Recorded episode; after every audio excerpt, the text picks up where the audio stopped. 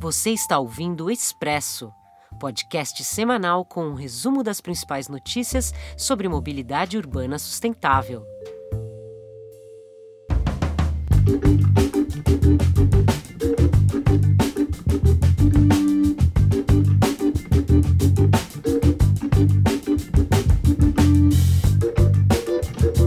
Olá, eu sou Marcos de Souza, editor do Mobilize Brasil.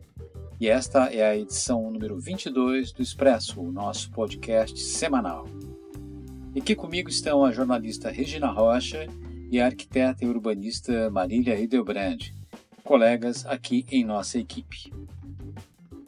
Antes de mais nada, Quero lembrar que nós temos um encontro marcado na próxima quarta-feira, dia 21, às 19h30, nas redes sociais do Mobilize, onde nós vamos discutir os problemas que emperram a adoção do conceito da Política Nacional de Mobilidade Urbana em nossas cidades. A lei, a Lei 12.587, foi sancionada lá atrás, em 2012, ainda pela presidenta Dilma Rousseff, para orientar o planejamento de todo o transporte nas cidades brasileiras, com ênfase atenção no pedestre, no ciclista e no usuário do transporte público, buscando um certo desestímulo ao uso do carro nos espaços urbanos. Pelo texto original, os municípios com mais de 20 mil habitantes e alguns outros, que são instâncias climáticas, estariam obrigados a elaborar planos de mobilidade coerentes com os conceitos da lei, para que possam obter financiamento federal a quaisquer projetos de transportes.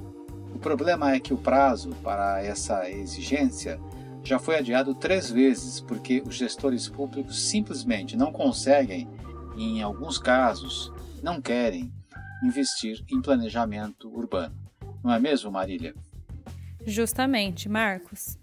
A Política Nacional de Mobilidade Urbana é uma legislação nacional que fornece base jurídica para que os entes se valham de instrumentos e medidas numa inversão histórica da condução das políticas de transporte e em direção à priorização dos meios ativos e coletivos de transporte em detrimento ao individual.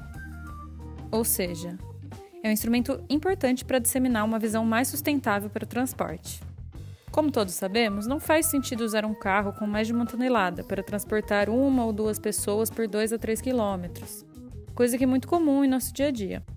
O resultado são congestionamentos e a poluição atmosférica, problemas que já afetam até mesmo as pequenas cidades do país. Mas o problema é bem mais grave. As mudanças climáticas, que nós todos estamos sentindo na pele, têm muito a ver com o uso exagerado dos carros. Basta lembrar que um carro médio joga um quilo de carbono no ar a cada 10 quilômetros percorridos. Multiplique isso pelos milhões de carros e motos e teremos toneladas de gases de efeito estufa, agravando a condição dessa camada que envolve o nosso planeta. Portanto, não perca o nosso webinar. Estaremos com o Rodrigo Tortoriello, que é o secretário de Mobilidade de Porto Alegre, com a Glaucia Pereira, que é uma craque, uma especialista em dados de mobilidade, também com a Luma Costa, analista de mobilidade na Confederação Nacional dos Municípios, e com o Rodrigo Ferreira, que é um especialista em políticas públicas da 99. Ah, e eu estarei mediando o encontro vai ser nesta quarta-feira, dia 21, às 19h30.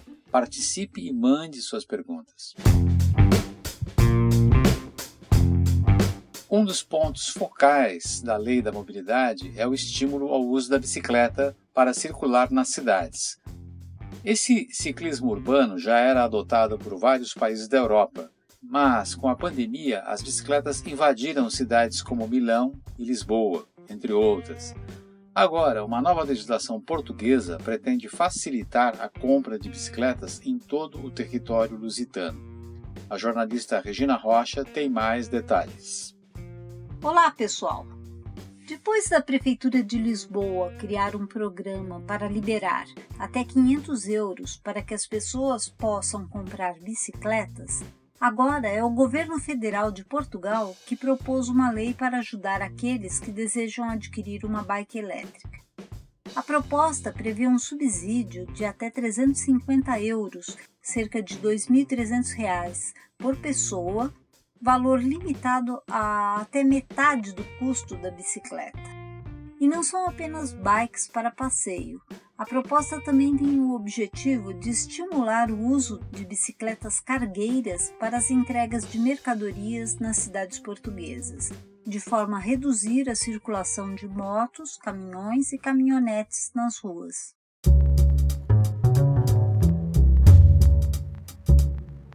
Outra novidade interessante vem de Paris, onde a prefeitura fez uma parceria com uma empresa local para testar bicicletas elétricas no atendimento de emergências médicas. Na capital francesa, o serviço Urgence Médicales de Paris atende entre 300 a 400 chamadas telefônicas por dia, o que exige a saída rápida das ambulâncias, que muitas vezes ficam retidas no trânsito. Com as bicicletas do Emergency Bike, assim mesmo em inglês, os médicos socorristas conseguem chegar mais rapidamente aos locais, sem problemas para estacionar, como explicou um dos médicos. São bicicletas elétricas robustas, dotadas de sinalizadores e de um bagageiro para o transporte dos materiais médicos, além de tomadas de energia para a conexão dos equipamentos. Se der certo, a experiência poderá ser estendida a outras cidades francesas. Nós aqui estamos torcendo para que a experiência dê certo lá em Paris. Mas falando em veículos elétricos, nesta semana nós conversamos com Roberto Schaeffer, professor de Economia da Energia na Universidade Federal do Rio de Janeiro. Ele nos falou sobre as perspectivas de eletrificação da frota brasileira de veículos, especialmente a de ônibus que fazem o transporte público nas cidades. A Marília vai fazer um breve resumo da entrevista. O professor Roberto Schaefer trabalha há muitos anos com o tema da energia e é um dos autores de um trabalho que propõe a construção de uma nova economia no Brasil. Uma economia, aspas, verde, com mais empregos e mais resistente a pandemias, como esta que eliminou milhões de postos de trabalho no país. Na entrevista, ele afirma que o futuro da mobilidade é mesmo elétrico porque os sistemas elétricos são muito mais eficientes do que os que queimam combustíveis fósseis. E também porque há uma pressão internacional para a redução das emissões de carbono. O professor Schaefer avalia que nos próximos 10 anos a indústria automobilística vai impor seus novos veículos a todos os consumidores, inclusive em países periféricos, como é o Brasil. Mas talvez nem todos sejam movidos a baterias. O especialista da UFRJ avalia que o Brasil poderia evoluir para uma indústria de veículos movidos a células de combustíveis, como o hidrogênio puro, ou outros materiais que contêm hidrogênio, como o gás metano, a gasolina ou o etanol. A vantagem neste caso seria a eliminação dos poluentes e das emissões de carbono na atmosfera. No entanto, por hora, tudo indica que o caminho da eletropropulsão passará pelas baterias, o que vai exigir uma política pública para evitar novos problemas ambientais. Reciclagem parece ser o caminho mais adequado, mas isso exigirá um rigoroso controle governamental. Ainda falando sobre elétricos, na semana passada, a cidade de Birmingham, na Inglaterra, anunciou a compra de seus primeiros 20 ônibus movidos a células de hidrogênio os novos coletivos obedecem ao padrão britânico de ônibus, são todos dotados de dois andares e devem entrar em operação no mês de abril de 2021. Outra novidade é a adoção de um ônibus escolar elétrico no Alasca. Esse veículo experimental tem uma série de placas fotovoltaicas para gerar parte da eletricidade necessária à operação. E, por fim, temos que lembrar que na semana passada o governo federal sancionou uma série de alterações no Código de Trânsito Brasileiro. São alterações que relaxam as punições aos maus motoristas e dobram o número de infrações permitidas até que as licenças possam ser cassadas. Um dos pontos mais polêmicos, a permissão para a circulação de motocicletas em alta velocidade no corredor entre os carros, contou com a interferência direta do presidente Jair Bolsonaro, que ignorou a discussão e as recomendações sobre esse ponto realizadas por deputados e senadores. O novo código passará a vigorar em abril, mas especialistas em segurança de trânsito avaliam que as alterações irão provocar um aumento no número de acidentes nas ruas e rodovias do país. Oi, voltei aqui para dar um recado. Eu queria lembrar que nós do Mobilize estamos, junto com várias outras organizações, promovendo a campanha Mobilidade Sustentável nas eleições. A ideia é obter compromissos das candidaturas a prefeito e vereador, para que, caso eleitos, olhem com atenção para a mobilidade de pedestres, ciclistas e especialmente ao transporte público, que vem capengando com a ameaça da pandemia.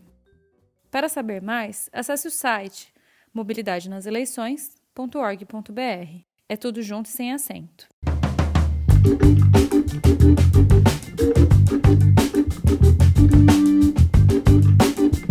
E você ouviu mais uma edição do Expresso, o podcast semanal do Mobilize Brasil, que conta com o apoio do Itaú Unibanco e do Instituto Clima e Sociedade.